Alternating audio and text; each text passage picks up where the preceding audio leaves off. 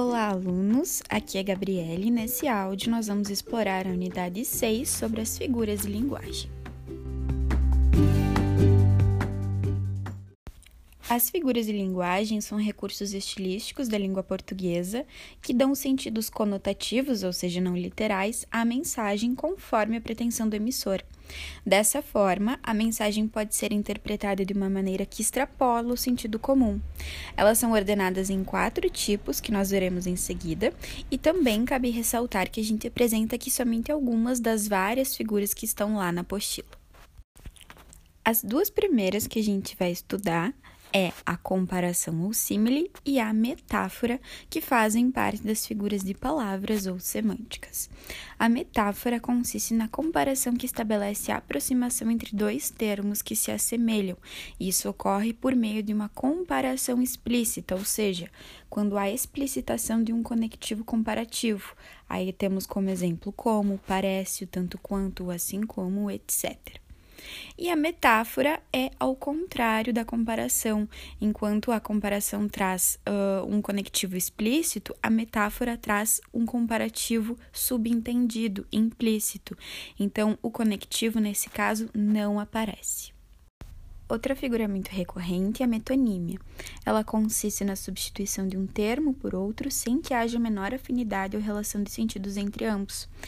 Uh, acontece, por exemplo, quando trocamos o nome do livro pelo seu autor, quando chamamos o produto pela sua marca, etc.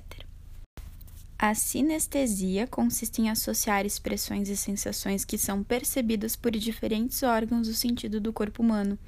Esse recurso, trazendo como exemplo, ele é muito utilizado uh, na publicidade, em propagandas, nesse caso de bebidas, que usam do tato, do paladar, da visão, para passar essa ideia de um produto gelado, de um produto bom para ser consumido. A última das figuras de palavras que a gente explora nos nossos slides é a antítese, que consiste na aproximação de palavras ou de expressões que têm sentidos opostos. Como exemplo, a gente traz um ditado popular que diz: água mole, pedra dura, tanto bate até que fura. Isso porque água mole e pedra dura consistem em dois estados opostos, então elas têm sentidos contrastantes entre si. A antítese geralmente é muito confundida com o paradoxo. O paradoxo faz parte das figuras de pensamento e consiste na aproximação de palavras ou de expressões que têm sentidos contrários, mas essa aproximação fazem, faz com que essas ideias se contradizem entre si. Por exemplo, uma frase do Vinícius de Andrade, onde ele diz: sendo a sua liberdade, era a sua escravidão. As duas, uh, as duas frases têm ideias opostas, mas que juntas elas não fazem sentido, né, num sentido denotativo, por exemplo. Por isso que o paradoxo, uh, as ideias são lógicas, mas ao mesmo tempo são contraditórias. Indo para as figuras de pensamento, a gente tem duas figuras muito recorrentes que são o eufemismo e a hipérbole. O eufemismo, ele consiste em suavizar ou minimizar uma expressão justamente para diminuir o impacto que ela tem. Já a hipérbole consiste em uma expressão exagerada de uma ideia, como por exemplo, quando a gente diz que está morrendo de fome ou que quer ter um milhão de amigos, como no exemplo do slide. A prosopopeia é uma figura muito utilizada principalmente na publicidade, uh, não só publicidade, mas, por exemplo, o âmbito narrativo das fábulas também, e ela consiste em atribuir ações ou qualidades humanas a seres que não são humanos, ou seja, seres inanimados. E uma figura de pensamento muito utilizada é a ironia. Ela consiste em expressar literariamente ou retoricamente o contrário daquilo que se quer expressar. Quando, por exemplo, a gente diz: Olha só quem chegou, não está nem um pouco atrasado. A gente quer dizer para a pessoa que ela está muito atrasada, mas a gente diz, por um recurso irônico, uh, o contrário daquilo que é a nossa intenção.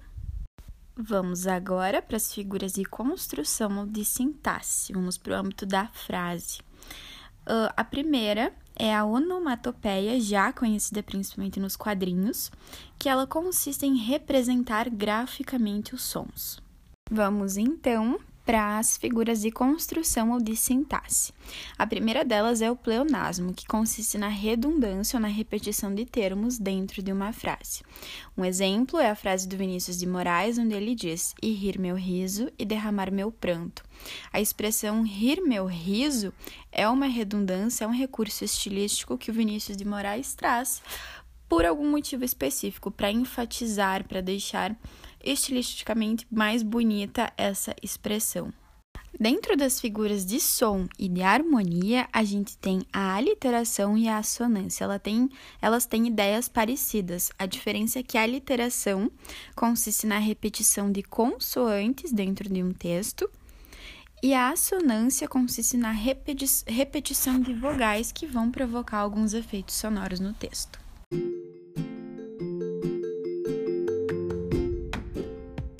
E assim nós encerramos o resumo da unidade 6, e lá na apostila vocês têm acesso às outras figuras de linguagem que não foram citadas aqui.